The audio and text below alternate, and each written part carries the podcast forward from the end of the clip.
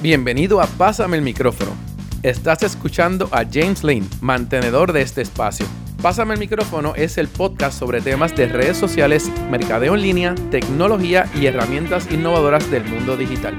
Además, aquí conocerás protagonistas de historias de éxito, quienes contarán sus experiencias en los medios digitales y todo esto para que te sirva de guía y ayuda en tu vida personal y profesional.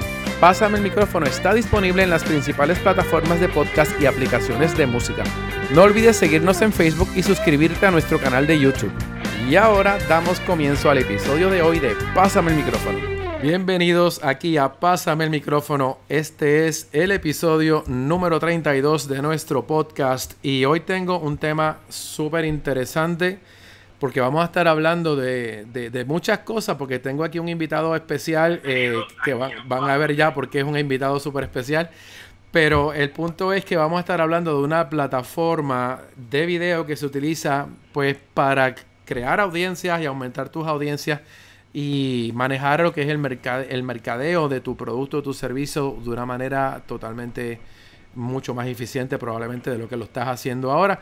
Y para arrancar rapidito, porque vamos a hablar de varios temas, pero esta plataforma la tienes que escuchar, tienes que conocerla, es totalmente nueva.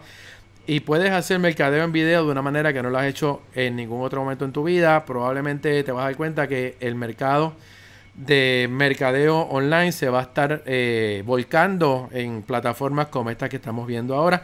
Y conmigo tengo aquí a Ricardo Alcocer, alias Alco. ¿Cómo estás, Ricardo? ¿Qué tal? ¿Cómo te va? hola, hola, hola y saludos a tu audiencia. ¿Cómo está todo? todo aquí estoy de México, eh, todo bien. Pues mira, es precisamente eh, eres uno de, mis muchos amigos que, se han ido a, a buscar otras cosas que hacer fuera de Puerto Rico precisamente porque, y probablemente es, tu, tema, ¿no? Este es tu, tu propósito, te pasa igual, no sé, tú me dirás ahora. Te das cuenta que, estar en Puerto Rico es un mercado un poco cerradito y es mucho más complicado generar, eh, eh, como que tus ideas puedan fluir y que las entiendan y que, y que puedas ponerte más creativo, eh, porque para muchas personas Puerto Rico era un espacio limitante en muchos sentidos. en el caso tuyo, cuando Tú como, bueno, para que sepa quién es Ricardo Gente, entre otras cosas es un excelente desarrollador de aplicaciones web desde los años 90. Eh, y poco a poco hablaremos un poquito más de ti, pero el propósito para tú decir voy a salir de Puerto Rico a, expandir mis horizontes fue cuál específicamente? Yo me fui de Puerto Rico en el 2012. Eh, me fui para Silicon Valley. Y respondiendo a tu pregunta directamente, yo quería desarrollarme en un career path que se llama Developer Relations. Developer Relations, para las personas de tu audiencia que están un poco en tecnología, cuando tú vas a un evento y dices, aquí están los evangelistas de Microsoft, los evangelistas de Facebook, Developer Relations es el equipo en donde están los Developer Evangelists, los Developer Advocates y los Community Managers.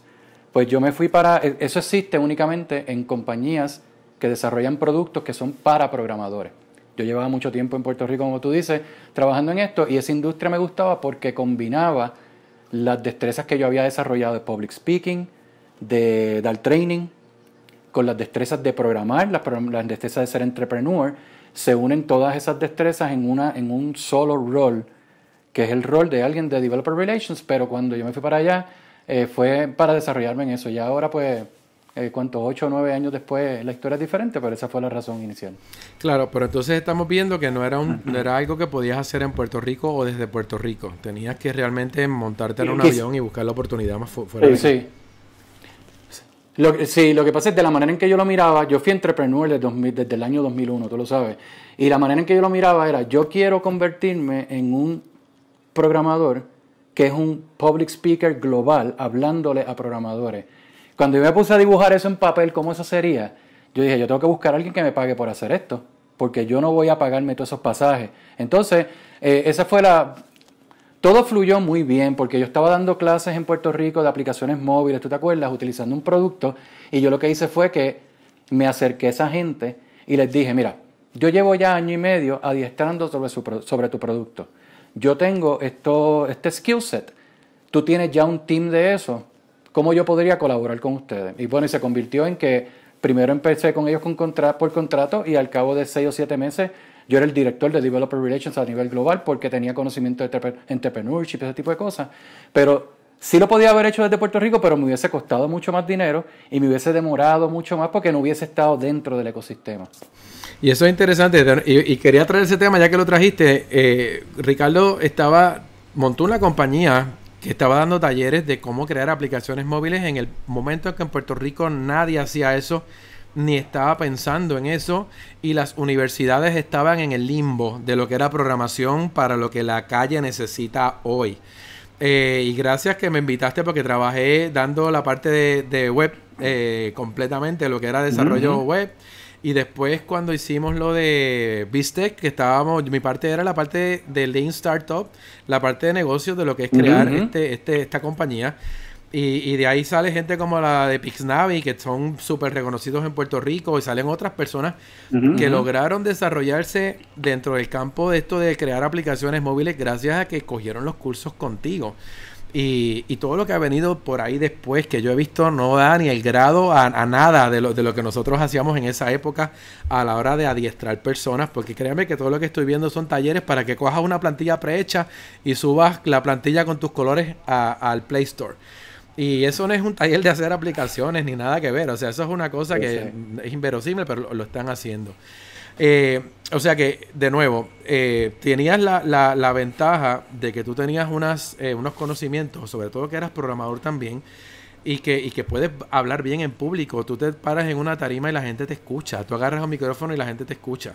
Y ya tenías experiencia pues en televisión y experiencia dando talleres que antes de empezar a hablar nosotros aquí hablábamos de cuando hicimos los recorridos con Educa PR en varios lugares de Puerto Rico para, para que los educadores empezaran a mirar cómo pudieran usar todas estas aplicaciones dentro de su salón de clase, cosas que habían en internet que estaban disponibles y sobre todo cuando tú estabas dando talleres de lo que era eh, aplicaciones móviles, digo, aplicaciones de open source que, igual me alineé a tu, a, tu, a tu filosofía porque a mí me encantaba todo el planeta de lo que son las aplicaciones de open source y uso un montón de software open source todavía hoy en mis clases de diseño.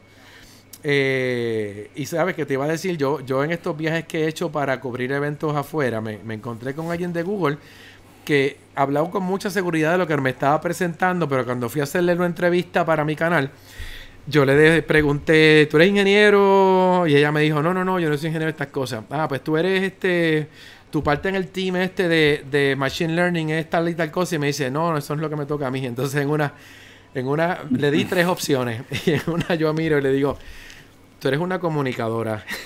y me dice, sí. Y yo, o sea, tú no sabes, no le dije así, pero es como que tú no sabes ni lo que pasa detrás de esto. Simplemente que, pero la forma en que tú hablas, yo me creo que tú programaste esto, que Google me está trayendo. Hay, gente que tiene un talento para eso.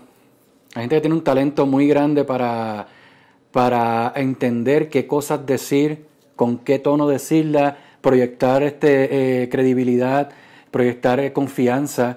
Eh, hay mucha gente que tiene ese talento. y en Silicon Valley, como, como uno se está acercando a la gente que tuvo los guts de irse para allá, pues tú te, no es, no es como que vas a un meetup y de 50 una, es que tú vas a un meetup y de 50 48.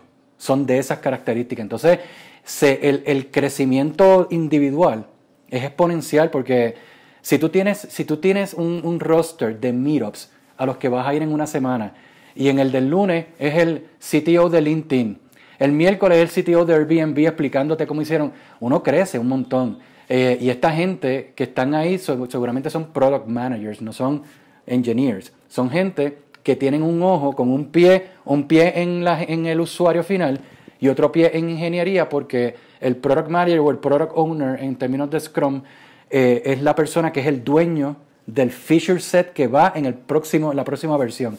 Esa gente no necesariamente saben cómo programarlo, pero saben de el por qué se están haciendo las cosas y tienen, han estado en las conversaciones técnicas para por lo menos tener un poquito de la sal y pimienta técnica. Pero yo le pregunté si era project manager. Pero es un talento. Esa persona era comunicadora. Tampoco era. Me interesante porque yo también dije, oye, pero yo pudiera buscar de qué manera solicito también poner estas plazas en Google. no, la verdad es que lo hay. Este, la, la eh, Developer Relations es básicamente eso. Es cómo tú le hablas a programadores que ellos digan, cuéntame más. cuéntame más, habla con este, no hables conmigo. Pero ya yo fui el gatekeeper, yo, yo demostré que tengo algo que decir y tú viniste y te interesó. De ahí en adelante, talk to the team. O sea, te, te presento a la gente, pero mi labor es como que top of the funnel. Pues esa persona seguramente su labor es capturar la atención con información y luego pues que alguien continúe esa relación a un nivel más técnico. Y antes Google ponía en YouTube videos de sus programadores explicando las aplicaciones. A mí me parecía interesante, pero yo creo que eso no vendía de la misma manera que te puede vender alguien que tiene ya otras destrezas de, comunicación. Eh, y ya mismo vamos a hablar de lo que, de lo, de lo que tú estás haciendo. ¿Tú, tú estuviste en Silicon Valley cuántos años? Este, ¿Seis años? Eh, ocho, casi ocho, casi ocho. Este, así que realmente pudiste estar bien cerca de todo lo que se veía nuevo, quizás de cosas que empezaron a, surgir allá que nunca llegaron a ver la luz del sol. ¿En qué momento tú decides salirte de ahí? Porque cuando yo escuché que te ibas a mudar para México, me pareció, bueno, como quiera tú sabes que puedes trabajar de lo que tú haces en cualquier lugar, pero eh, eh, eh, ¿qué te motivó a salirte de allá y, y buscar nuevos lugares donde crear fuera de lo que es Silicon Valley cuando se supone que eso es la meca donde todo el mundo que trabaja en estas cosas quiere estar? Eh, muy buena pregunta. Yo me hago esa pregunta por lo menos una vez al mes. Eh, la respuesta que tengo hasta ahora es que ya yo no estaba usando a Silicon Valley. Yo, yo, yo trabajaba desde mi casa para una compañía en Berlín. Mi equipo estaba en Berlín. Eh, entonces, me doy cuenta de que lo que yo quería hacer con la carrera de Developer Relations estaba cambiando. Ya Developer Relations no tenía eh, esta validación dentro de la compañía que tenían cuando yo empecé porque el Developer Relations es bien difícil de establecer métricas sobre él. Entonces, si tú no tienes métricas, tú tienes un departamento donde hay 20 personas que se pasan todo el año viajando en hoteles y pagándole cerveza a otros programadores. Entonces, si tú no tienes una manera no que yo, no, no que yo la tuviera o no la tuviera, eso es besides the point. El punto es que la carrera como tal, en la industria del Developer Relations, no, no fuimos muy eficientes en demostrar ese valor.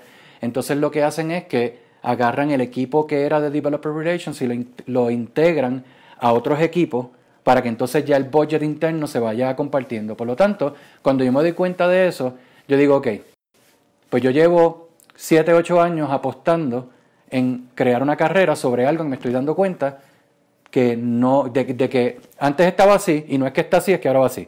Entonces me pongo a pensar qué yo puedo hacer con todo el conocimiento que, y la experiencia que obtuve.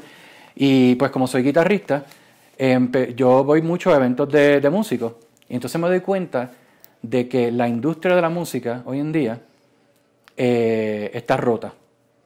Y la manera en que un músico, o sea, el músico típicamente graba un demo y lo pone ahí y cruza los dedos de que alguien diga, mano, te encontré, tú, yo quiero que seas mi artista, etcétera, etcétera. Así es que funciona. Pero ¿qué pasa?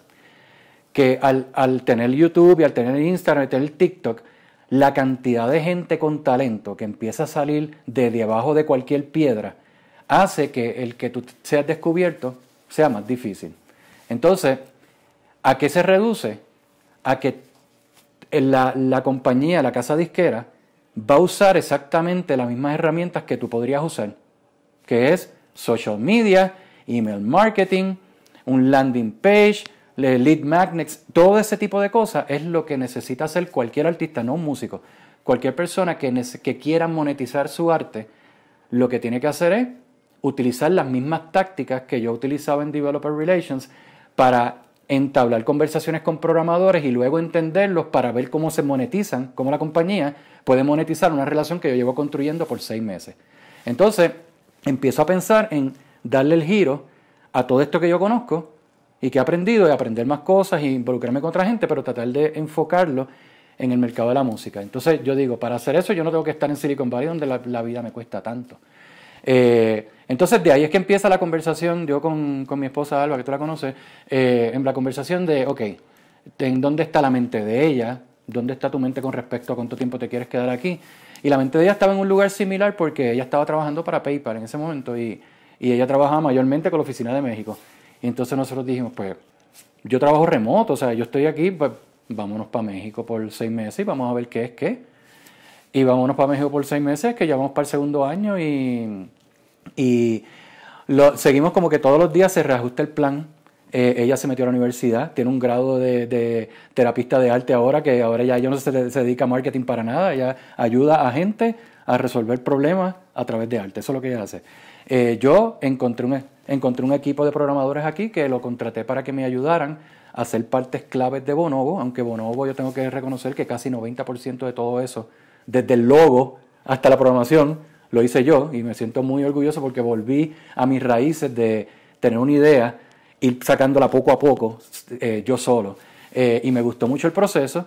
Eh, y, bueno, estamos aquí y yo creo que México es un ambiente, una cultura bien abierta. Primero que la cultura mexicana es bien, este, le gusta mucho lo extranjero, le gusta mucho el intercambio de cultura. Así que ese choque cultural, cuando uno llega acá como un extranjero, automáticamente es como que bienvenido, porque esto es una ciudad bien, bien cosmopolita.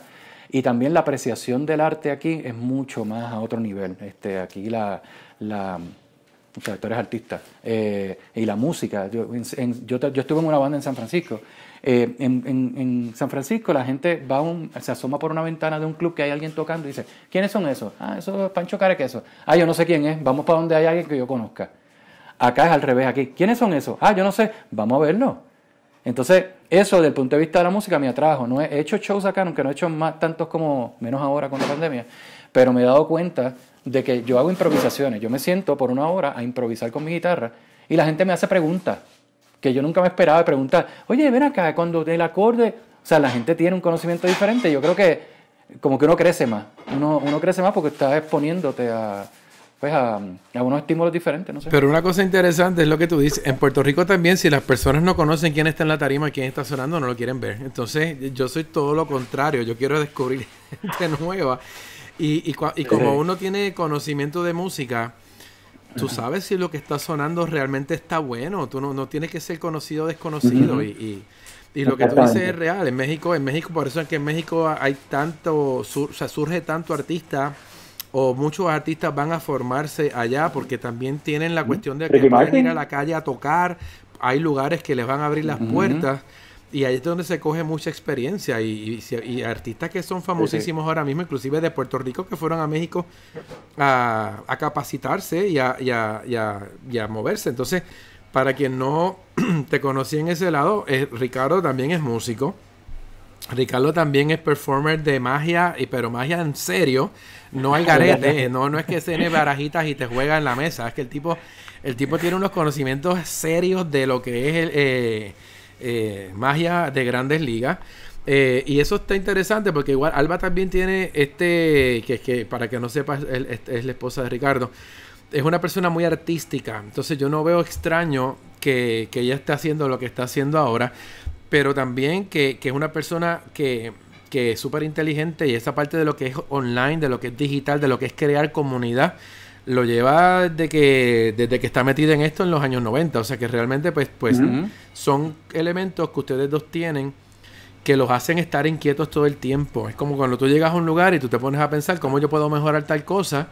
Eh, y en este caso de la música es interesante porque yo lo que vi fue precisamente, yo no te vi como músico tanto cuando estabas en Silicon Valley, pero una vez caíste en México, eh, empezaste a abrir canales por todos lados donde yo te veía llameando, te veía trabajando en algo que tiene que ver con esto.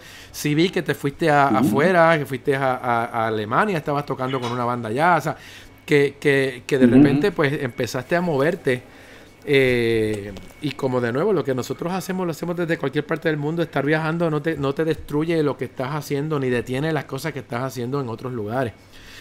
Eh, vamos a hablar de esta plataforma que, hemos estado mencionando, pero que no, no, las hemos, no hemos dicho todo lo que hay porque quería claramente que la gente conociera un poquito más de ti. Y estás seguro que te voy a traer en otro momento para hablar de música solamente. Eh, sí, aquí en Puerto Rico hace, hace como cuatro años participé en un eh, on conference sobre la industria musical. Eh, yo trabajo con los Grammys y trabajo con la música hace años también. Lo que pasa es que tú no ves al frente tocando ni haciendo nada. Y en los 90 hice jingles, hice grabaciones, produje, o sea, yo hice unas cuantas cosas que tienen que ver con eso. Este, por eso me gusta tanto todo esto. Hice fotografía y video para, para, para artistas de, la industria musical también.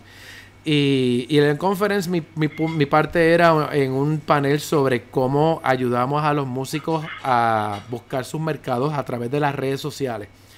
Y, y pues, como me, hablabas de esto ahora, yo, es eso mismo, cómo nosotros dentro de este ruido logramos destacarnos.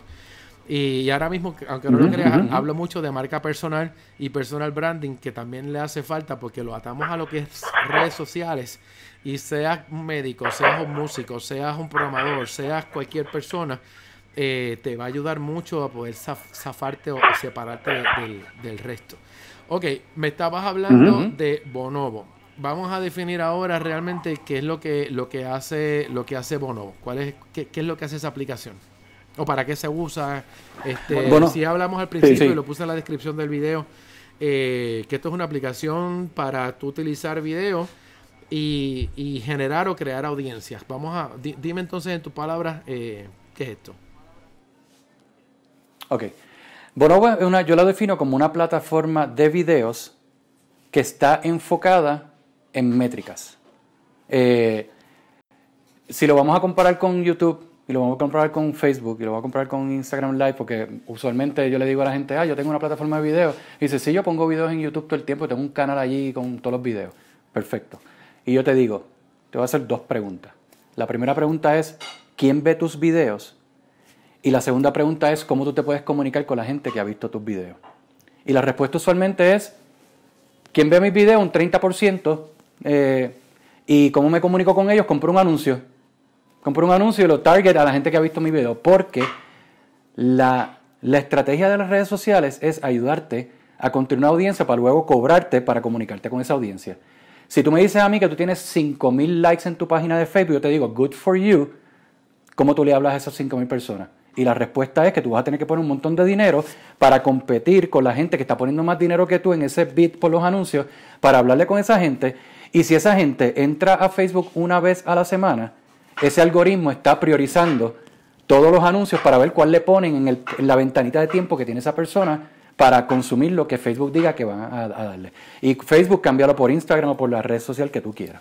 Entonces, hay mucha gente que diría, perfecto, a mí no me interesa saber quién es, a mí me interesa compartir con contenido y que eso esté ahí. Y eso está perfectamente bien. Este, yo creo que cuando, cuando viene Bonobo a resultar eh, más fundamental es cuando tú estás tratando este negocio de comunicar como un negocio que tú quieres monetizar. Porque cuando tú tienes una tienda de zapatos, y de pronto alguien entra y se asoma y está mirando un zapato y se va y vuelve cinco horas después, tú sabes qué zapato esa persona viene a ver. Entonces, ¿por qué, ¿por qué si tenemos la tecnología, por qué no lo usamos? Mucha gente dice, ay, que si la privacidad. Mano, esto pasa todo el tiempo. Esto es simplemente tener sentido común de tú entender cómo tú puedes vender mejor. Si tú tienes una tienda de carro y viene un tipo y todos los viernes mira el Mazda gris, la próxima vez tú le dices, mira el Mazda gris está en especial, y él dice, ¿cómo tú lo sabes? Olvídate como yo lo sé. Yo estoy haciendo algo que te va a hacer a ti sentir mejor. No es, sí quiero vender, sí quiero, pero a la larga, crear una audiencia se trata de tú ser el cacique de una tribu. De tú tener gente que diga, yo me voy a unir a James porque siempre que yo veo un video de James yo aprendo algo. Así que yo voy a ponerle aquí, le voy a poner la campanita. En lugar de, irte a Facebook a, a, por favor, dale la campanita, como hace mucha gente. La, gente sabe que esa campanita está ahí. Si la gente quiere estar más cerca de ti, van a buscar la manera de estar cerca de ti. Y yo creo que hay mucho valor en eso. Cuando yo decido desarrollar Bonobo, yo digo, mano, si yo soy un músico y yo estoy compartiendo eh, en, en mis redes sociales, estoy compartiendo videos, y yo le digo a la gente, únete a mi lista de correos para enviarte el behind the scenes de cada uno de estos videos que están aquí. Que by the way es lo que hace Patreon, que es otra plataforma que se usa para crear audiencia. Pero si tú le dices eso a la gente y la gente se va a tu mailing list y tú empiezas a enviarle ese email del making of el día antes, pues ya esa gente se siente que son VIP en tu comunidad porque tú le estás dando algo solamente por pertenecer a ese grupito. Entonces tú lo que quieres es esa sensación de comunidad, esa sensación de que la gente se siente que son miembros especiales Tú quieres lograr hacer eso cuando tienes 100.000 usuarios y que cada uno se sientan como que tú te comunicas con ellos personalmente. Porque eso es lo que la, inteligencia artificial y el machine learning nunca van a poder hacer. Ahora mismo se dice de que todos los negocios giran alrededor de la inteligencia artificial y machine learning, pero lo que esa gente nunca va a poder hacer es tener una relación humana con otro ser humano. Entonces Bonobo, yo lo creo, con la intención de ayudarte a crear esa relación con gente y utilizar videos, porque todo el mundo está compartiendo videos y hay estadísticas que dicen que la gente prefiere ver un video que leer un blog post. Yo me siento bien millennial cuando yo veo un blog post y lo escroleo hasta abajo, no hay video, lo cierro y ni lo leo, porque yo veo valor en los videos. Entonces, si tú puedes tener unos videos en donde tú estás compartiéndole cosas a la gente y esos videos los puedes escalar a la geografía o a los time zones que tú quieras y dirigirlos al público que tú quieras y dirigirle un mensaje a un público y otro mensaje a otro público. Y encima de eso estás creciendo tu lista y estás recibiendo un puntaje que te dice qué usuarios tienen un nivel de engagement mayor, pues tú puedes tomar unas decisiones más conscientes acerca de qué tipo de contenido vas a producir o a qué tipo de productos vas a hacer o qué ajustes tienes que hacerle a tu pitch, porque estás recibiendo feedback constante, feedback de gente que, que, tienen una relación genuina contigo. Bueno, eso esa es la explicación de lo que hace Bono en una sola oración. Entonces, por ejemplo, el video es un video que realmente voy a producir yo. Yo produzco ya videos y yo estos videos los estoy produciendo con el propósito claramente de poder vender o promover un servicio o un producto, etcétera. Eh, y en este caso, cuando yo utilizo la plataforma, que, ¿cuáles son las herramientas que pueden agarrar ese video? Y, cómo funciona. ¿Me lo empiezan a colocar en algunos lugares en específico o yo los coloco en algunos lugares específicos y el sistema empieza a medir eh, lo que está ocurriendo con ese video? Ah, o sea, no me tienes que dar la salsa secreta, pero más o menos cómo es que cómo es que es que quiero visualizar para que él nos esté escuchando y nos está viendo cómo, cómo es que ese video corre diferente a como está corriendo ahora que yo simplemente lo estoy subiendo a las redes sociales esperando a ver qué pasa. Vamos a suponer que tú me dices, me dices, Alco, yo quiero hacer una campaña para crecer mi audiencia alrededor de gente que quisiera en algún momento que yo los ayude en servicios de streaming por ejemplo. Pues tú haces un video de media hora que es como un masterclass de cómo utilizar, cómo setear tu cámara, las mejores cámaras, cómo editar video de una manera este, sencilla, qué software utilizar para streaming, básicamente información. Lo mismo que sería un ebook, que podría ser un ebook, pero le estás dando tú una charla a esa gente. Entonces, tú editas ese video y tú me lo envías a mí. Ese video yo te lo monto en la plataforma y yo te digo a ti, ok, ¿Cuándo tú quieres que este video corra? Porque el video va a correr en formato de webinar. ¿Por qué?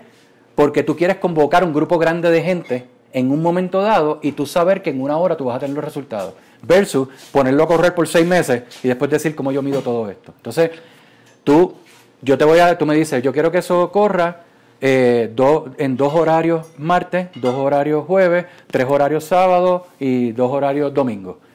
Y yo te regreso una serie de links. Te digo, este es el link del martes por la mañana, este es el link del martes por la noche, porque tú puedes decir, yo quiero dirigir uno solamente al West Coast de Estados Unidos y hacerlo en español para gente de LA, pero tú quieres hacerlo en el time zone de ellos, o quieres hacerlo otra geografía, quieres hacerlo en inglés o en lo que sea, y tú puedes, porque acuérdate que es un video grabado. Entonces, yo te voy a dar todos esos links.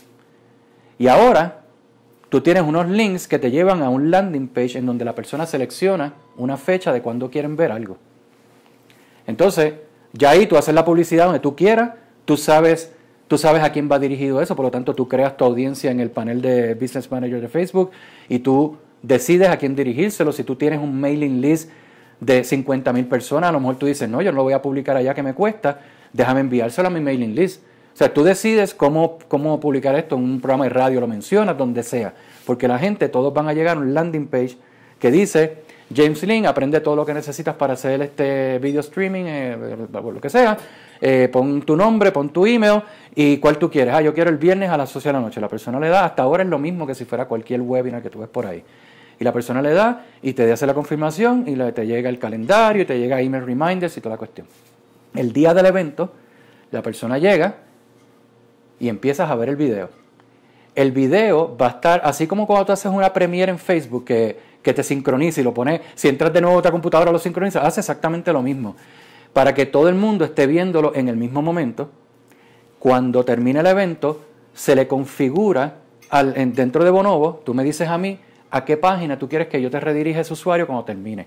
porque a lo mejor tú en el video estás mencionando, mira, y, y tengo un cupón de 50% de descuento al que termina al final para que hablen conmigo o lo que sea, y ese landing page de donde termina, ese exit page, tú me lo das a mí, el cliente me lo da, y cuando termina el video, esa persona cae allá, y ya de ahí en adelante you take over y es tu cliente y lo, esa página pues tiene la menos fricción posible para ver si lo puedes convertir. Eh, y ya de ahí en adelante ya tú tienes el output de la campaña, es una hoja que tiene el listado de email de todas las personas que se registraron, todas las personas que llegaron, para que tú puedas crear la correlación de quién no fue. Y cada persona de los que fue tiene un puntaje de 1 a 5 y ese puntaje está basado en la interacción que esa persona tuvo, o sea, el behavior durante el evento. En términos generales, eh, es mucho más que esto, pero es quién permaneció viendo tu contenido lo más posible. Aparte de eso, sabes qué computadora tenía, sabes si estaba en teléfono o en computador, sabes si estaba en browser o en teléfono, sabes en dónde estaba, ciudad, país, eh, que entonces luego cuando tú te llevas eso a cualquier plataforma, Hotspot, MailChimp, Excel, lo que sea, Tú entonces segmentas a esa gente y tú dices, déjame poner todos los que son del Caribe aquí, todos los que son de Estados Unidos, todos los que son de Sudamérica. Y entonces al tú tener eso y lo estás mirando de 30.000 pies de altura, tú estás mirando a lo que podrían ser 1.000, 2.000, 5.000, 500, 10 personas, lo que sea, pero los estás viendo clasificados en unas categorías que desde el punto de vista de negocio te ayudan a tomar decisiones más estratégicas. Porque a lo mejor tú dices, eh, un artista, piensa en un músico, yo hice con Bonobo el lanzamiento de mi nuevo disco. Lo publiqué y dije, quiero que vean el lanzamiento de mi disco, va a ser el viernes a las 8 de la noche, be there or be square. Entran 3.000 personas, vieron el, el, video completo, terminó el lanzamiento del disco, yo obtengo esas 3.000 personas, las separo por países y me doy cuenta que un 60% de ellas están en la República Dominicana. Lo próximo que yo hago es que yo agarro a esa gente y a esas personas que están en República Dominicana, República Dominicana le digo, estoy pensando en ir a República Dominicana porque quiero hacer un concierto allá. ¿Alguien de ustedes conoce algún lugar, un venue, algún productor? Te garantizo que tu audiencia van a ser los primeros que dicen, yo, yo te quiero ayudar a que vengas para acá. Lo próximo, tienes donde quedarte, eh, tienes quien te, te busque el aeropuerto. Entonces estás usando tu comunidad para convertirlos de community members en amigos. Entonces, cuando tú tienes un amigo que te da valor y que tú también estás validando a esa persona como un miembro importante de tu network, estás haciendo lo que tú y yo llevamos haciendo por los pasados ¿qué? 25 años, que es creando, eh, eh, siendo genuino en lo que estamos compartiendo, sin esperar nada a cambio, porque a la larga lo, lo que va a prevalecer es esa relación personal. Y yo te voy a 10 a 1 que tú me puedes decir ahora los nombres de personas con que tú sigues colaborando desde, desde hace 20 años para acá. Porque uno, de manera innata, uno lo sabe. Pero cuando estamos hablando de algo global, en donde tú no sabes si 5.000 de tus personas están en Corea y tú nunca los vas a conocer en persona, pues ya tienes que tener herramientas que te ayuden a llevar eso a otra escala. Cuando uno se, uno se está valiendo del cerebro, pues ya uno tiene que mantenerse en una escala que la, la pueda manejar el cerebro porque no se acuerda de cierta cantidad de cosas. A mí me parece bien interesante cómo funciona esto, porque pues por eso te decía eh, eh, antes de comenzar, cuando o ahora vamos a mirarlo de esta manera, tú tienes ya plataformas que generan webinars y que supuestamente te están haciendo unas métricas de quiénes están, quiénes no están, a quiénes debes darle seguimiento, etcétera. Pero la tuya tiene algo que probablemente no tiene en esas. ¿Dónde tú ves la, la, la, diferencia primordial en lo que puedes lograr con, con tu plataforma? Versus una plataforma de esas que ya llevan 10 años plus en el mercado haciendo eh, formato de, webinar y dándole seguimiento a los usuarios luego? Eh, como un nombre, como un WebEx o algo así. Este, ¿Qué, estaría en tu mente? Eh, a mí me parece.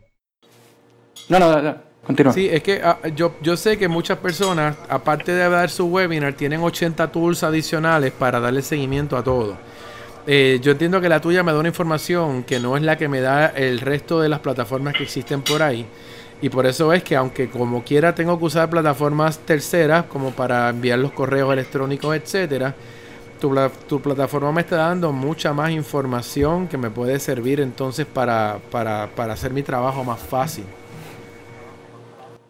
Sí, este yo, yo creo que, por ejemplo, una plataforma como un Active Campaign o un Infusionsoft tienen todas estas cosas integradas y es bien probable que puedas lograrlo allá. Yo creo que el Bonobo está bien enfocado en resolver un solo problema.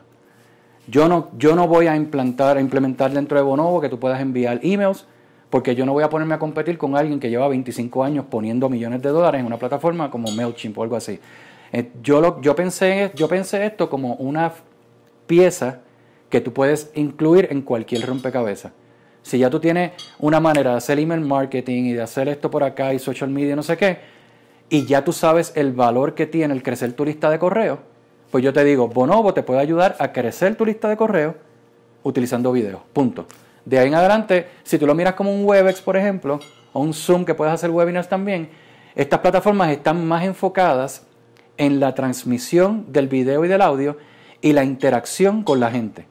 Eso es algo que Bonobo no, no enfoca mucho en eso, porque Bonobo enfoca en la, el nivel, el cuánto tú puedas escalar tu mensaje y la escalabilidad, que la escalabilidad se va a ver eh, quizás este, mm, no va a ser muy buena si tú tienes que estar ahí respondiendo preguntas o si tienes que hacer interacción.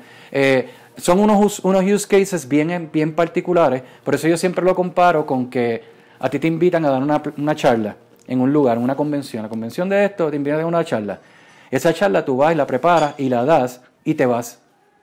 Pues eso mismo, lo único que tú puedes darla cuantas veces tú quieras por el mismo costo y que tú sabes quién fue y tú puedes darle seguimiento. Porque cuando tú vas a, la convención de la Conchinchina, tú vas allá y presentas y dos o tres personas se te acercaron y te preguntaron, pero en tu, en tu, en tu auditorio a lo mejor habían 200 personas. Y a lo mejor esas personas no entendieron lo que tú tenías que decir y se fueron con lo que ellos creen que era. Pero tú no puedes rentablar una comunicación con ellos.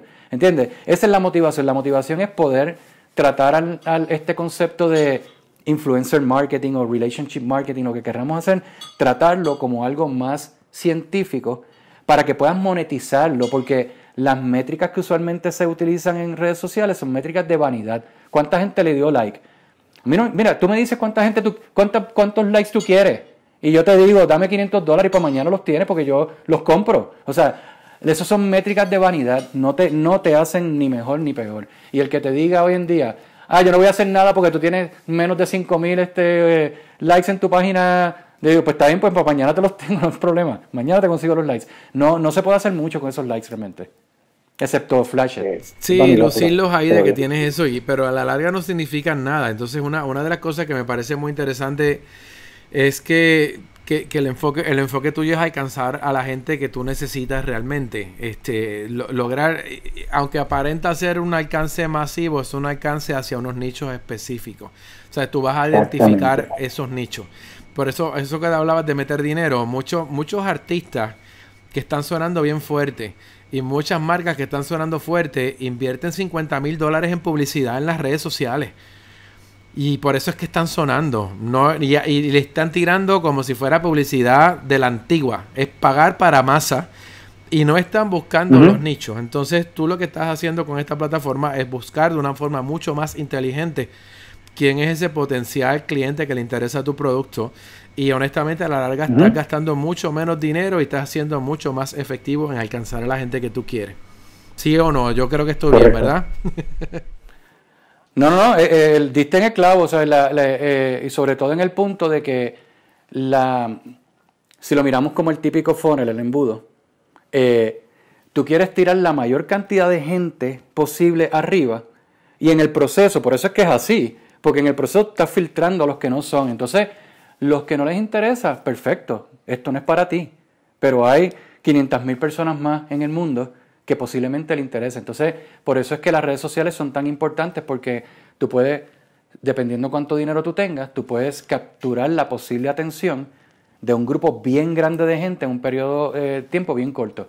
Pero el contenido y el outcome, el resultado de tu campaña es la que va a determinar realmente de esas mil personas con cuántas realmente tú vas a querer entablar conversación. Pero cómo tú, cómo tú establezcas, yo tengo un cliente que está usando Bonobo solamente para hacer comunicación con la gente que ya está en su lista. O sea, que nunca está gastando en social media. Está usando para comunicación bien directa. ¿Por qué?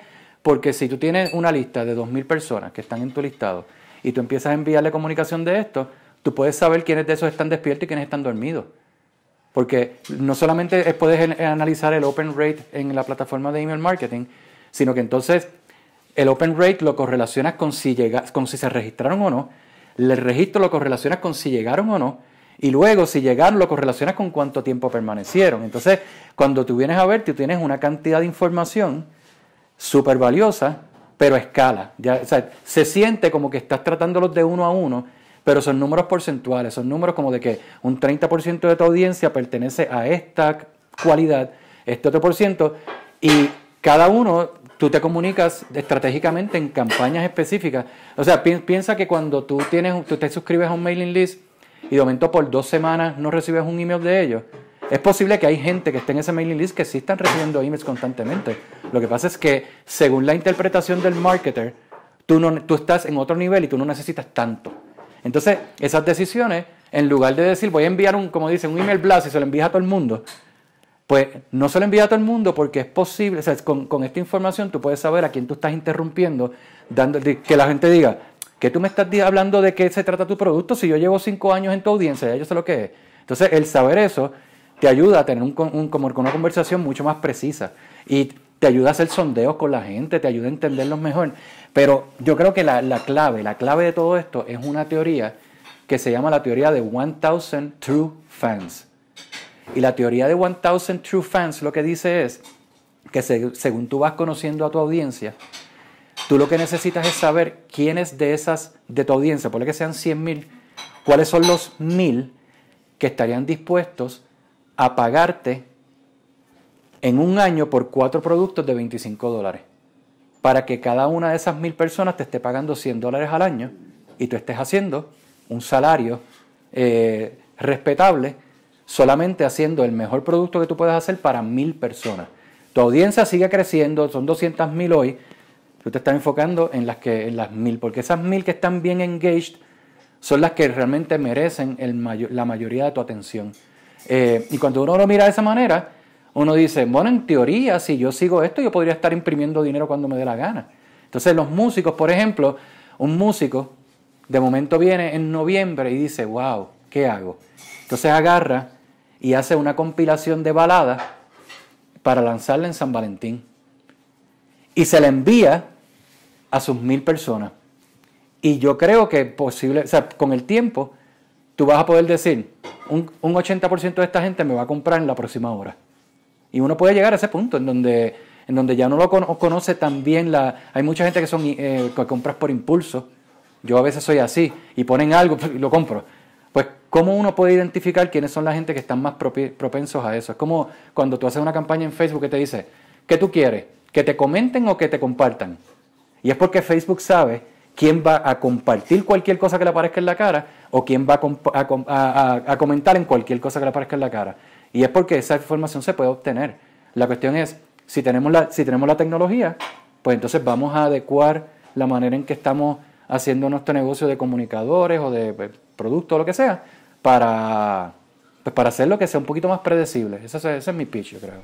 Y entonces, por ejemplo... Y, Silicon Valley corre así, by the way. ¿Ah? Silicon, Valley, Silicon Valley corre así. Eh, donde, donde si tú no tienes data para moverte, pues no no hay, no hay movimiento. Bueno, por lo menos en, los sitios donde yo estuve trabajando. Sí, sí, sí. No, no, es que de nuevo, como yo le digo a todo el mundo, y por eso, por eso es que puedes crear estas cosas, porque tú tienes ya una, una experiencia donde has logrado experimentar con otros servicios, con otros productos. Y, y tú eres una persona que está todo el tiempo e, educándose en, en, en, mil cosas. O sea que realmente eh, no es solamente que tú lees el artículo y le pasaste por encima, es que tú te pones a indagar sobre las cosas y, y como hice yo en, mis momentos y todavía lo hago con otras cosas, sobre todo que llevo ya eh, dándole duro a lo que es podcasting, streaming durante hace un tiempo y lo que es producción de, contenido utilizando teléfonos exclusivamente para redes sociales. Tú me pregúntame la que te produzco lo que tú quieras, pero es la cantidad de experimentación que hemos hecho durante, durante el proceso. Entonces, eh, ¿de qué formas creativas tú trabajado ya. Tú me mencionaste algo de TikTok y no sé si que estás utilizando alguna conexión con TikTok con esto, me lo inventé yo. Este tiene, tenemos que producir cosas bien específicas para la plataforma porque se va a tirar en formato webinar o podemos eh, ser un poquito más libres en la forma que se producen los, contenidos en video. Eh, hay, otra manera de utilizar Bonobo que no es tipo webinar, es, es, de, es una manera que abre dos, dos puertas principales. Una de ellas es cuando tú, puedes, tú quieres tener, por ejemplo, a alguien que se inscriba, digamos que tú, que sabes de fotografía o de podcasting, for that matter, que tú digas, eh, voy a estar dando un curso de 10 semanas por email, en donde todos los lunes vas a recibir un video y unos recursos, PDF, lo que sea, y por 10 semanas vas a recibir eso y eso te cuesta 20 dólares, por decir algo. Entonces, eh, ese video que se pone en Bonobo ya no es accesible a, eh, tipo webinar. Ese video, tú lo, agarras el link, cuando vayas a enviar ese email por MailChimp, lo personalizas y en el URL le pones el nombre y el email de esa persona, porque ya lo tiene. Entonces, cuando esa persona recibe el email el lunes y le da clic, automáticamente ve el video, pero Bonobo está haciéndote todo el, el tracking de del engagement de ese usuario para que tú puedas tener las mismas métricas de, de dónde vino, de qué device, por cuánto tiempo, porque a la larga, entonces, ese mismo escenario piensa que sea recursos humanos. Y esos videos son los videos del jefe de cada departamento dando la introducción de que esto lo que sea. Tú vas a saber quién lo vio y quién no lo vio, quién lo dejó para lo último, quién lo vio enseguida. Tú puedes, tú puedes al que no lo vio enviarle emails de seguimiento porque sabes que no lo vio. O sea, tienes una cantidad de data que lo puedes utilizar como tú quieras. La, otro, el otro, la otra puerta que abre, y esto es algo que estoy haciendo, yo escribí un libro recientemente en el 2018 sobre una técnica que yo desarrollé para memorizar el, brazo de la guitarra eléctrica, de la guitarra, no, tiene que eléctrica. Entonces, ese libro, yo, eh, yo hice un masterclass dentro de Bonobo, en donde yo invito gente a que vaya, me vea a mí por una hora, explicándote el 100% de lo que está en ese libro. Y al final te digo, si tú quieres apoyarme, puedes comprar el libro en Amazon, puedes comprarme el libro en, en Gumroad para que bajes el PDF inmediatamente, o puedes seguir con tu vida y, cool, no hard feelings, porque tú estuviste aquí y tú lo viste, yo te impacté, ya tú eres miembro de mi, de mi audiencia, en algún momento yo te puedo preguntar cómo te va, cómo... Entonces, eh, basado en ese masterclass, yo estoy creando un website de videos, después te puedo pasar un screenshot o te doy cuando esté disponible, completamente gratis, pero tiene varios videos que son gratis inmediatamente y el resto de los videos que son gratis con registrarte. Entonces, esos videos están enfocados única y exclusivamente en darle valor al que lo está viendo sobre en el concepto de la guitarra. ¿Por qué? Porque yo no estoy buscando la venta de libros. Yo estoy buscando el que guitarristas se, se acerquen a mí porque yo todos los esfuerzos que estoy haciendo desde el 2016 para acá tienen que ver con guitarristas o con músicos. Entonces, Dicen, los, que, los que saben de este concepto dicen que el mejor momento para tú empezar a crear tu audiencia fue hace 20 años. Y el segundo mejor momento es hoy. Porque mañana tú vas a decir, mano, yo debía haber empezado ayer. Entonces, ¿qué yo hago? Yo tengo varios, tengo Facebook Groups en donde yo los utilizo para crear audiencia. Yo tengo estas cosas porque yo sé que de aquí a 5 o 6 años yo voy a tener algún producto maravilloso para los músicos. Y de momento yo voy a tener a 5.000 músicos que están ahí esperando a ver qué yo digo. Y yo creo que todas las personas que tienen algo que vender, sea hoy, sea mañana, sea de aquí un mes, lo mejor que pueden hacer es empezar a crear una audiencia alrededor de ese tema. Porque no es lo si tú haces un producto y después vas a buscar a ver quién, a quién se lo venden, no es lo mismo que hacer un producto y tener una gente esperando ya. Y no quiere decir que la gente te lo va a comprar, pero si la gente está ahí recibiendo tu mensaje, lo ven, saben que existe, se convierten en los mejores evangelistas de tu producto porque te conocen, te respetan y ahora quieren ayudarte a que el producto eh, más gente lo conozca. De nuevo, no el 100% de la gente va a ser así, pero tú estás apostando en ese 1%, en ese 1% de la gente y por eso es que amplías el tope del funnel, porque si en 1% es 1 de 100, quiere decir que es 2, de 200, 3 de 300 y así sucesivamente. Pues entonces tú quieres ampliarlo a que sean 5 millones para que entonces el número de gente que, que ya tenga esa conducta pues se, amplíe. No, y son las personas que te van a llevar quizás a la gente que sí le importa tu producto. Cuando te cuando ven una situación en la que yo puedo decir, ah, mira, yo, yo conozco a alguien que, que tiene un método bien interesante de cómo trabajar con esto. de, en este caso estás hablando de la guitarra, eh, y de nuevo, eh, te convierte, esa gente va a estar hablando de ti todo el tiempo, hasta en una conversación random, en una parada de guagua, van a mencionarte. ¿Por qué? Porque estás compartiendo, imagínate, le, das lo que dice el libro, te lo estoy dando en la cara para que lo entiendas. Y si quieres, mira, pues está acá, pero no te quedaste con nada, no, no, no te sentaste una hora a hacer un pitch de venta sino que te sentaste una hora a compartir información de valor para cualquiera, porque lo mismo que tú dices, que yo le digo a muchas personas, cuando yo hablo de tecnología, por ejemplo, en televisión o en radio y a veces en YouTube, yo sé que hay gente que lo que está es entreteniéndose. No, no, no, no quieren más, más cosas que, que, que entretenerse con lo que estoy hablando. Eh, y no es que me vayan a comprar un servicio, por lo tanto, pues eso es parte de lo que nosotros alcanzamos cuando estamos trabajando en línea. Las audiencias son totalmente diversas, pero ese corillo de gente que te está siguiendo consistentemente son los que te van a empezar entonces a recomendar o el que te van a empezar a conectar con otra gente. Y la audiencia tuya va a empezar a crecer también por eso. Y crece porque fuiste recomendado por un amigo, que es la manera más obvia y más efectiva de tú poder comprar un producto cuando te lo estás recomendando a alguien que tú, que tú le tienes confianza. Te estás convirtiendo en influencer. Sí, exactamente. Yo no quería usar esa palabra porque usualmente esa palabra tiene una... Con, pero, pero ciertamente es una, manera sistemática de decirle a alguien, vamos a poner, eh, en un negocio tradicional, alguien que vende eh, adiestramiento eh, acerca de hacer jardines bonitos, un ejemplo. Esa persona tiene un montón de información que le va a servir a la gente y te estás convirtiendo en un influencer porque tú eres en su mente, es el más que sabe de esto. Y cuando tú eres la persona que ya le das valor, la, eh, la, persona común va a decir, ah, no, ya yo tengo a alguien que me habla de eso. No es como tú y como yo, que comparamos y ponemos a 10 personas, ok, hablen entre ustedes yo voy a decir quién es el que sabe. La, la gente no tiene tiempo para eso, la gente dice, tú me estás dando valor, ese valor yo lo estoy implementando y me está trayendo resultados, voy a estar cerca de ti y se crea una relación implícita de, deuda. Eh, a mí no me gusta frasearlo de esa forma, pero el ser humano es así. El ser humano, si alguien, si alguien encontró tu celular al frente de tu casa y te lo dejó en el buzón y tú sabes quién es, mano, al, al día siguiente a lo mejor le compró una botella de un cubo o algo así porque tú sientes que esa persona hizo algo por ti que fue que te impactó. Pues nosotros estamos impactando a la gente todo el tiempo con contenido, con, con ideas, no necesariamente es que la gente haga lo que nosotros digamos, que nosotros estamos aquí para inspirarlos, porque por eso son nuestra audiencia.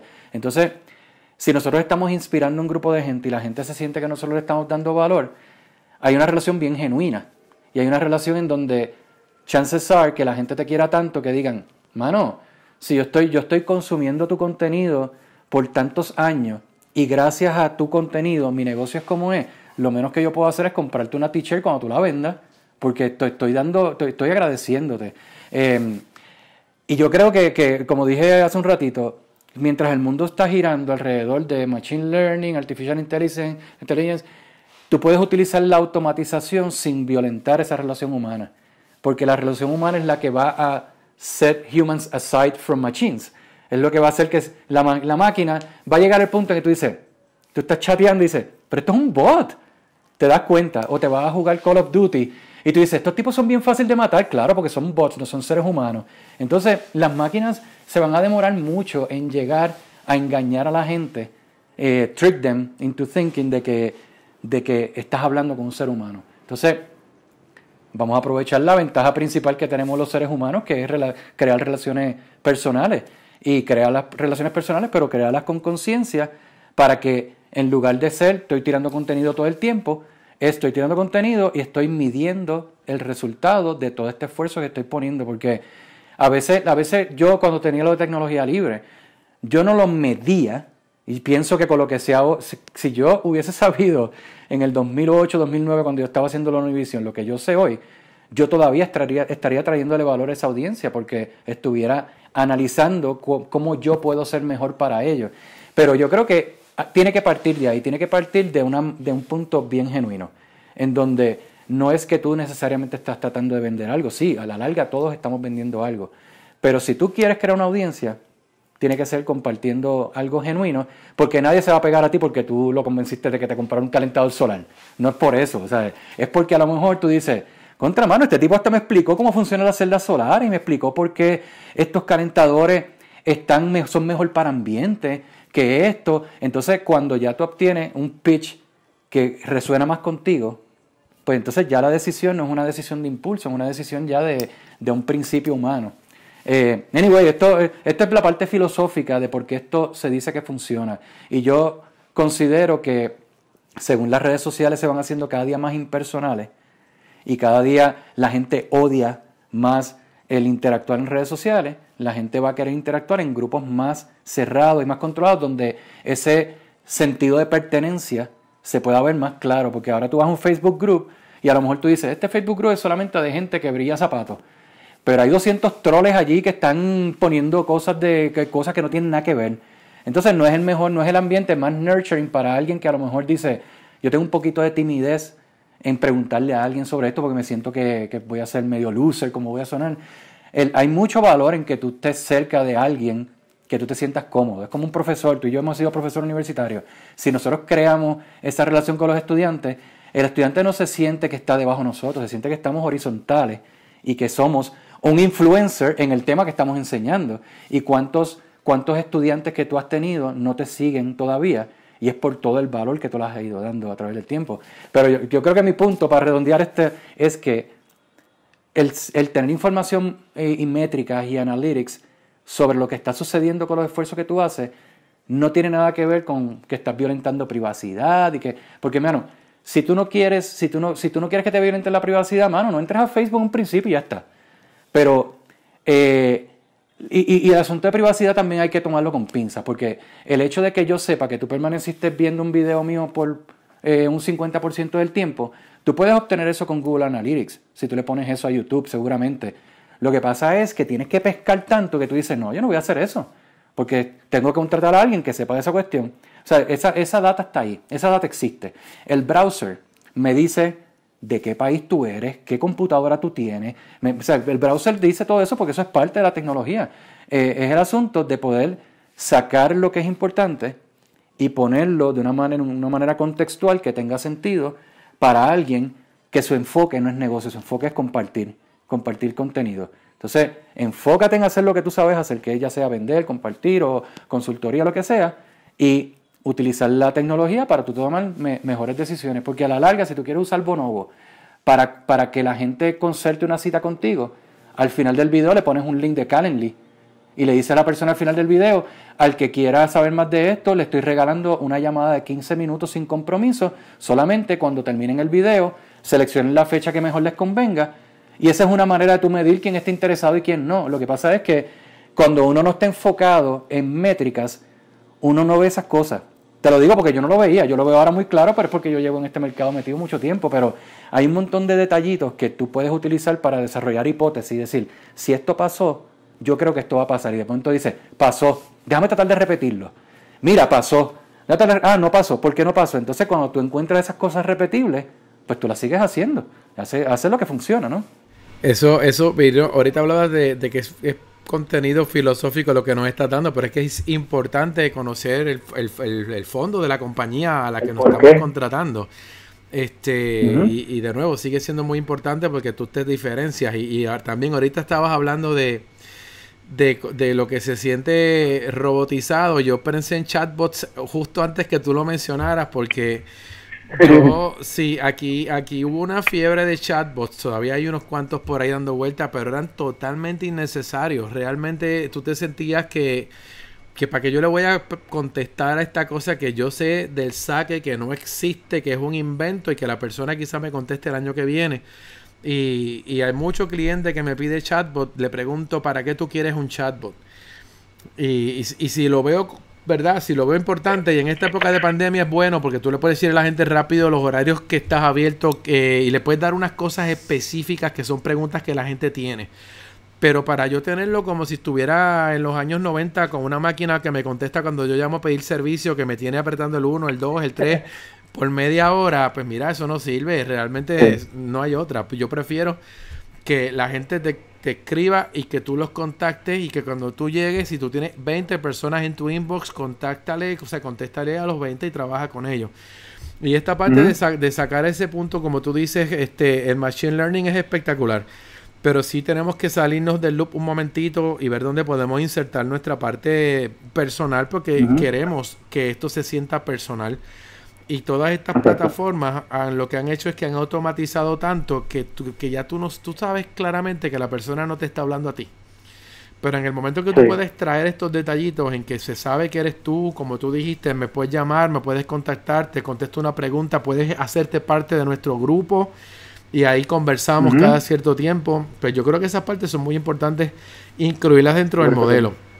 Y yo estoy seguro que en que compra tu servicio, que para allá vamos ahora, eh, tú eres como yo, tú le vas a dar mucho más advice y mucha más consejería adicional a, esto es mi producto y se usa así. Este, en este caso te iba a preguntar esto.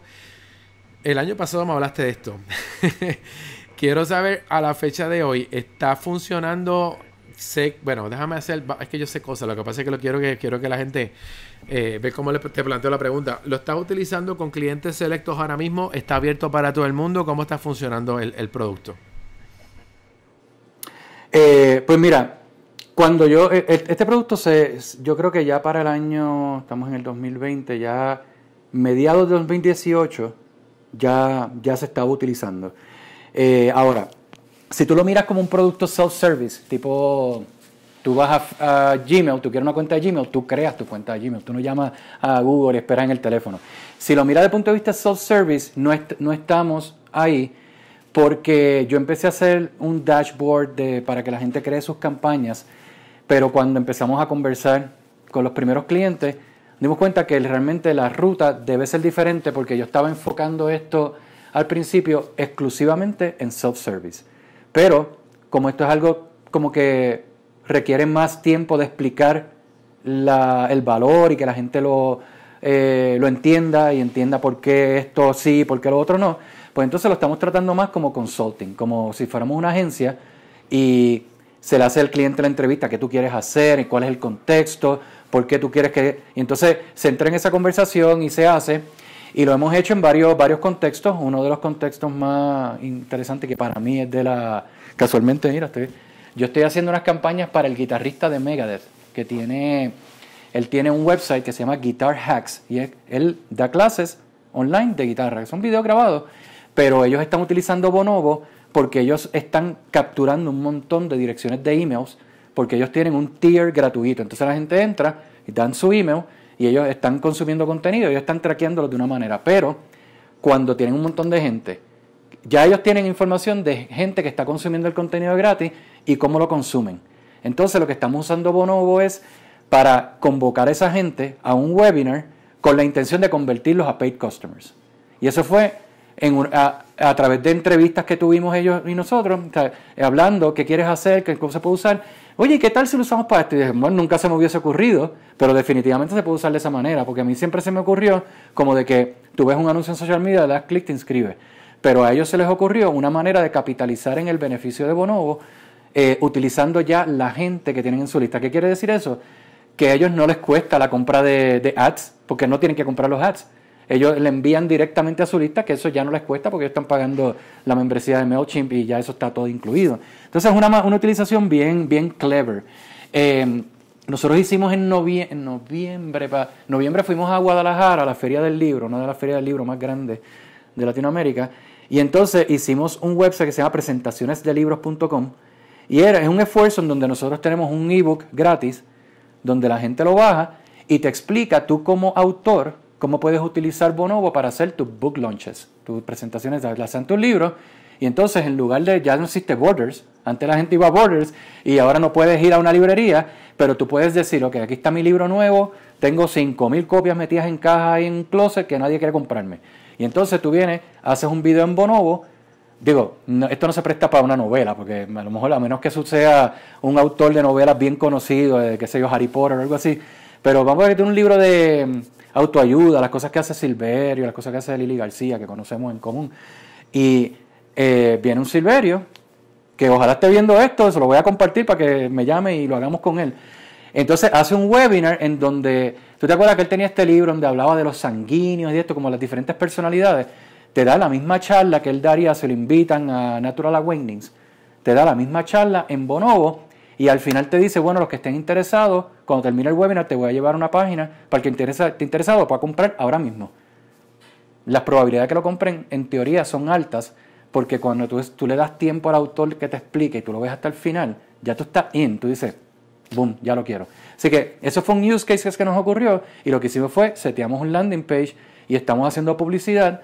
La gente baja el ebook, el ebook te explica cómo usar social media bien de una manera bastante superficial, pero el objetivo es que nosotros los tenemos metidos en un automation de emails donde le está dando más valor por un periodo de tiempo corto, eh, tratando de llevarlos a que se interesen en hacer eso en su propio contexto.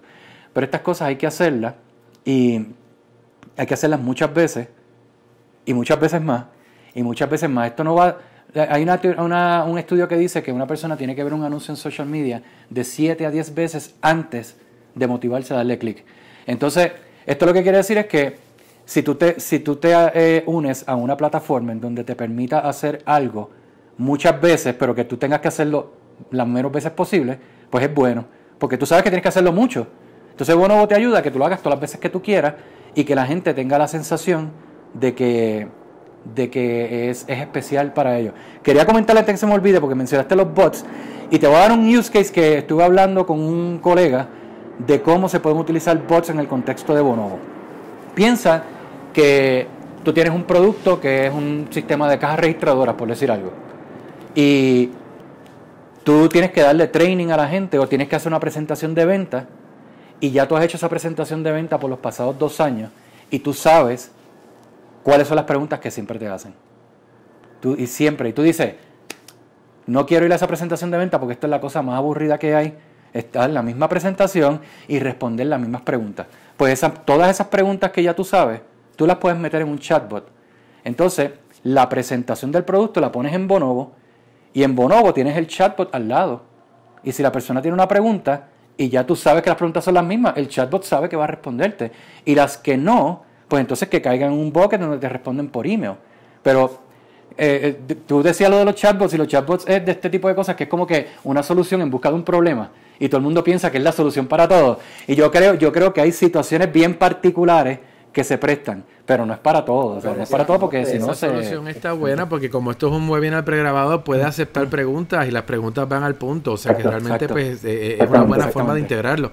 Y otra cosa que iba a hablar es que te das cuenta, pasa con todos los productos y en el caso tuyo, tú, tú, eres el que programas también. Este, cuando viene un cliente con un caso bien específico, es como tú decir, mira, este producto hace esto, pero el cliente viene con una idea y tú la puedes adaptar a cualquier situación, ¿verdad? De, de una manera natural, que no se sienta que estás marroneando un producto para utilizarlo para un propósito en específico. Yo, eso me parece bien interesante. Mira, te iba a comentar que aquí en el, en el chat hay gente que está conectada, están todos calladitos, no he invitado a nadie, pero pueden hacer preguntas. Yo tengo acceso donde quiera que me estés viendo. Estamos en Twitch, estamos en, en Periscope, estamos en, en, en, YouTube, en dos canales. Estamos en dos canales de Facebook también, en dos páginas corriendo, así que estamos donde quiera. Héctor Omar Álvarez me preguntaba por el nombre, me pregunta qué será por los chimpancés bonobos. Cuéntame la filosofía del nombre, que no creo que la hablamos antes de empezar, pero no lo hablamos aquí en, el, en el, en el, en el, en el podcast. Pues sí, este, ah, ¿cómo, cómo, quién, quién hizo la pregunta? Omar. Héctor.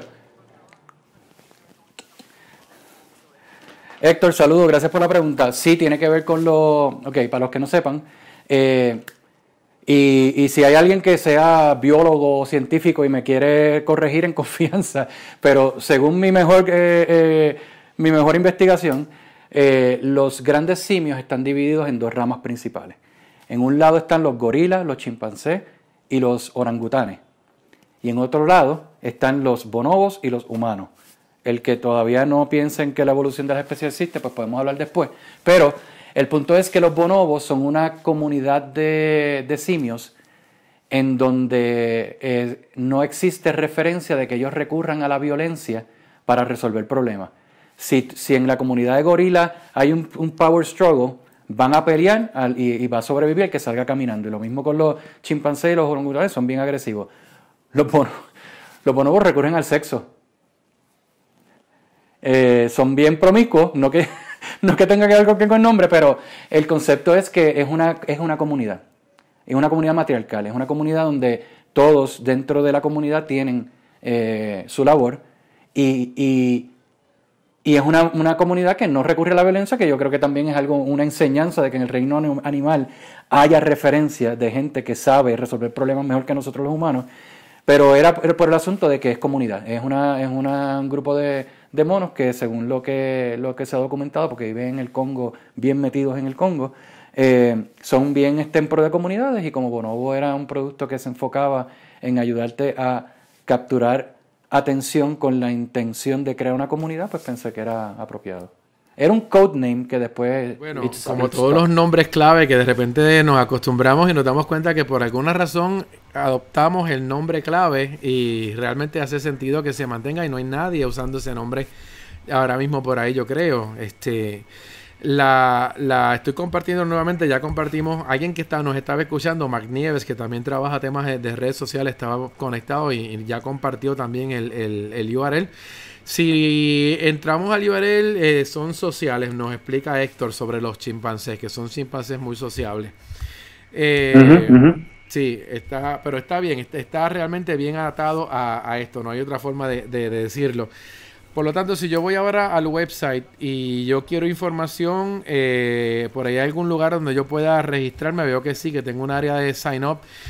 Ahí en este caso, como tú nos estás hablando, esto no es self-service como puede ser en otros servicios. Mm, Probablemente cuando tú estás buscando aquí que alguien haga un sign up for Early Access. Ahora me doy cuenta que el sign up es para que me avises cuando esto esté listo. A esa gente que entra ahora, tú le envías algo o tú tratas de indagar de qué se trata el negocio, a ver si a lo mejor te sirve dentro del grupo de, beta testers. En el, cuando la gente toma el paso de inscribirse, eh, yo intento entablar una comunicación eh, en primera instancia para entender qué les motivó a que, porque quiero, el website no dice mucho, yo lo admito, y es así por diseño. Eh, la, razón, la, razón de por qué es así por diseño es porque Bonobo es, es un producto que quien lo entienden de entrada son los marketers, la gente que sabe el valor de crecer su lista. Por lo tanto, el website está dirigido a que si tú sabes la importancia de crecer tu lista, vas a entenderlo.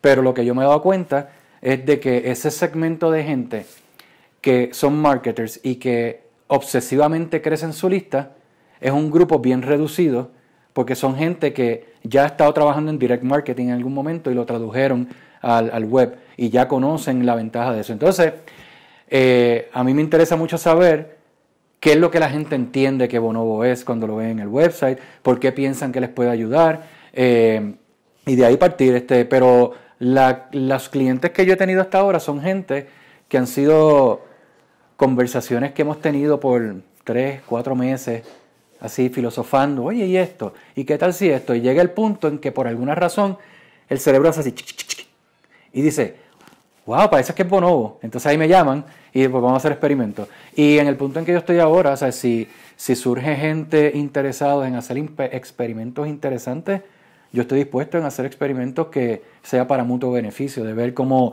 cómo yo obtengo un case study interesante que me guste a mí versus eh, trabajar con un cliente que pueda obtener valor y que pueda decir luego, mira, eh, yo obtuve, logré esto gracias a Bonobo. Estamos en una posición bastante interesante para hacer ese tipo de experimentación eh, porque se trata muy de uno a uno. yo no tengo mucha prisa con, con, este producto. Yo siempre he pensado que este tipo de cosas que son genuinas tienen, toman tiempo. Yo no, yo no creo que haya cantidad de dinero en el mundo que pueda reemplazar lo que es crear una relación humana. En, en el caso de Developer Relations, yo tenía una comunidad de 850 mil developers globales y éramos cuatro o cinco personas. Eh, y es bien complicado. Entonces ahí es básicamente a billetazo limpio, montate en un avión, arranca para Corea y pásate una semana allá. Es la única manera. Este, pero ahí, no, bueno, eso es básicamente eso. Bueno. Que yo, sigo, me invento, me invento una oración bien larga que nunca termina, lo que pasa. El, punto, el punto básicamente es que, como hablé al principio, este tipo de proyectos, y lo hablábamos el año pasado también, muy probable mucha gente empiece a empezar a mercadear sus trabajos de esta manera, o quizás cuando ya empiece a darse a conocer tu producto, empiecen a aparecer los intentos de hacer cosas similares a lo que estás haciendo. Yo sé que nunca nada se copia de la otra porque eh, cuando tú arrancas con un proyecto tienes una filosofía específica de trabajo y una visión, eso no lo puede copiar nadie, no hay forma de que lo copien. Así que igual que han tratado de copiar los grandes que hay ahora, todos se han ido al piso. Este, la única comunidad que me da pena que haya desaparecido del mundo es Google Plus porque esa, esa era en nichos, era con temas específicos y ahí no había bochinches, ni había, ahí uno iba a aprender y a conectarse con gente que le gustaba lo que uno quería, y, pero de nuevo, Google, Google tira semillas, empiezan a crecer el pastizal y no se ocupa. Eso es como que de alguna manera lo deja corriendo solo.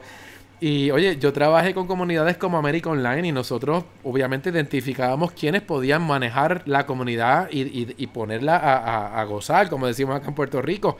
No puedes dejar que eso corra solo a, lo loco y, aunque no tengas quizás los billones de personas, esos millones de personas son un valor que tu marca tiene y estaban todos utilizando la plataforma, igual que pasa Google es así, Google Wave, por ejemplo, me encantaba ese formato de, de cómo comunicarse con Google Wave, todas estas cosas que Google ha hecho que son bien innovadoras y las ha dejado morir de alguna manera triste, porque es la forma en que yo lo pongo. Este, por lo tanto, yo creo que el que arranque adelante y empiece a buscar un poquito de decir, oye, esta plataforma puede que sea para mí, yo no veo ningún problema en llenar el formulario, pedir este información o mira, avísame cuando esto empiece a correr, porque honestamente mucha gente, como tú dices, que ha trabajado en marketing y en lo que es mercadeo directo, sabe el valor de lo que es crecer una lista. Y, y quienes están elevando listas todo el tiempo son estas personas bien dirigidas a marketing que a veces lo que me están vendiendo es humo, pero lo están vendiendo porque lo mercadean muy bien y pueden identificar muy bien a, su, ¿verdad? A su, a su cliente y tienen una buena lista. Todavía siguen dándole mucho valor a los likes, a las boberías estas que no, no, no resultan en, en, en, en nada simplemente que números bonitos en una página. Por eso cuando estaban hablando de que Google, digo, Facebook iba a empezar a eliminar, eliminar todo eso y, e Instagram, yo no tenía ningún problema con que lo quitaran todo. Eh, porque tú tienes un engagement que se ve en comentarios, tú tienes un engagement que se ve de, otra manera. Cuando un, alguien hace un call to action que la gente de repente responde, e, e, eso es lo que funciona con esto de, lo que es redes. Mira, me gusta mucho eh, lo que estamos hablando. Tenemos que ya empezar a cerrar un poquito. Ya eh, la última que quería hablar era eso, cómo la gente interesada puede comunicarse. Ya vemos que en el website, que lo he compartido varias veces aquí y en un rato lo voy a poner en la descripción de los videos, ahí tienes acceso a conocer esto. Eh, tendrás por ahí algún tipo de formato, bueno, quizás lo vas a hacer pronto, eh, webinar como esto, que yo pueda entrar y que me explique alguien cómo funciona esta plataforma y cuál es el valor que puedo obtener. Yo me imagino que te lo estoy preguntando, quizás está hecho, pero quizás es una forma de que todo el que entra a pedirte información entienda rápido de qué se trata esto y cómo funciona. Aparte de todo esto, te, te cuento que voy a chequear tu libro de guitarra. Yo, yo tocaba, yo estuve tocando guitarra como cinco años, pero a mí no me gustaba la guitarra, me gustaba el piano nunca me pusieron a coger clases de piano, me ponían a coger clases de guitarra. Así que en el momento que me pude zafar de las clases, no toqué una guitarra más y tocaba un montón de música. Eh, y me interesa la música, así que a lo mejor tu, tu, método puede que me vuelva a traer al mundo de, de, de yo agarrar una un instrumento. Es que el último instrumento que manejé fue la voz, porque era lo más fácil de trabajar y tomé dos años de clase para poder componer proyectos y para poder este, ahorrarme coristas en las grabaciones que estaba haciendo.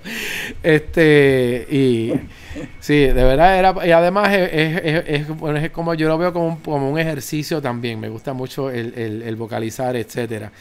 Este, pero que tienes ahí unos proyectos que quiero hablar luego contigo. Quiero que quizás hablemos un poquito de la parte musical.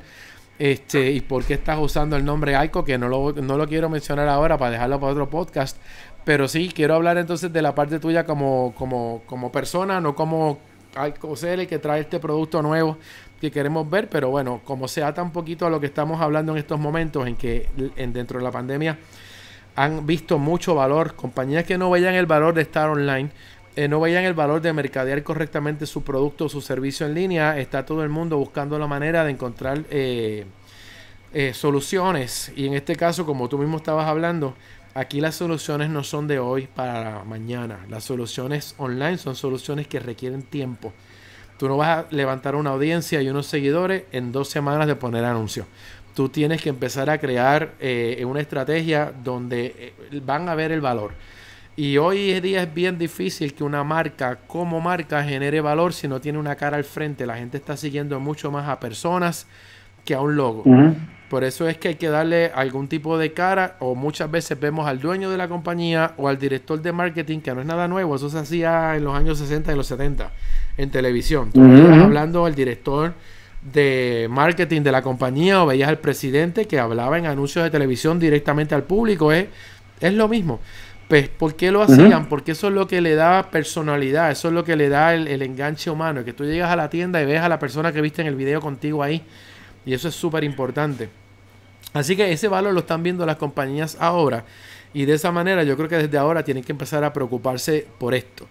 Y casualmente daba yo esta semana pasada un taller de TikTok para negocios y lo que hablábamos era de cómo el video se ha convertido en el formato ideal. Punto y se acabó. No hay otra. El video tiene sonido, tiene gráficas, tiene texto, está todo incluido en el mismo package y se puede consumir de diferentes maneras. Yo produzco el video para que lo escuchen solamente o lo produzco para que lo puedan ver. O sea, puedo hacer muchas cositas con él y es la única manera en que yo puedo ver a la persona hablando.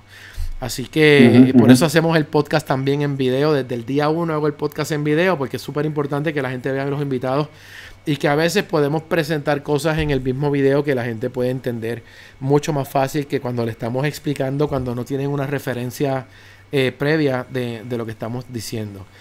Bueno, pues mira, te quiero, a menos que quieras decirme algo adicional, te quiero felicitar y te quiero agradecer el tiempo. Y te digo felicitar porque te has puesto, tú, tú estás innovando todo el tiempo. Así que seguir lo que tú estás haciendo online para mí es terapia. Es que deja ver qué está haciendo nuevo Ricardo ahora, porque lo portas a todas las cosas que tú conoces. O sea que, que ahorita te iba a decir que tu pensamiento es muy, mucho de programador, pero es que eres programador.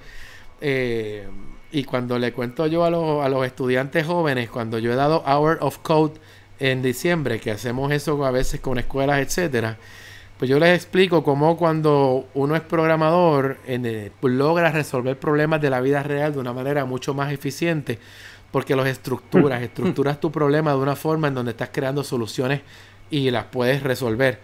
Eh, y le, le hablaba yo a mi nene ayer que yo cuando en los 80 hacía videojuegos en mi casa a los weekends que nadie entendía para qué los hacía y por qué eso me ayudó mucho a poder terminar la, high school, a poder entender bien cómo programar mis cosas eh, de trabajo y de universidad cuando estaba estudiando.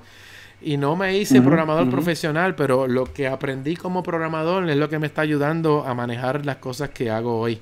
Así que por eso te digo que, que hace, haces muchas cosas que las encuentro muy, muy interesantes. Fuera de lo que es Bonobo, donde la gente te puede conseguir si te quieren seguir en las redes sociales.